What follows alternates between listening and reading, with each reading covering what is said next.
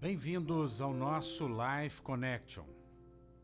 Texto escolhido, Josué, capítulo 1, versículo 8, que nos diz: Não cesses de falar deste livro da lei, antes medita nele de dia e noite, para que tenhas cuidado de fazer segundo tudo quanto nele está escrito. Então farás prosperar o teu caminho e serás bem-sucedido.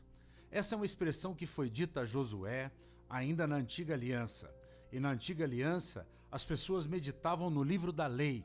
E nós sabemos que a meditação no livro da lei, ela é proveitosa, ela traz benefícios. Mas é certo que na meditação no livro da lei, você tem o conhecimento do bem e do mal, você tem o conhecimento da bênção e da maldição. E nós sabemos que depois da nova aliança, não existe mais bênção e maldição para aqueles que estão em Cristo Jesus. Existe somente a bênção, porque Jesus leva sobre ele a maldição e nos concede a bênção de sermos filhos de Deus.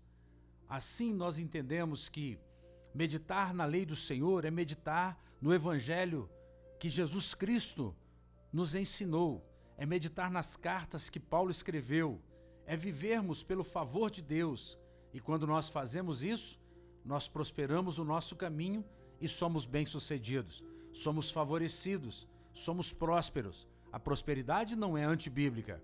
Antibíblico é você fazer negócio com Deus e achar que Deus está interessado no seu dinheiro.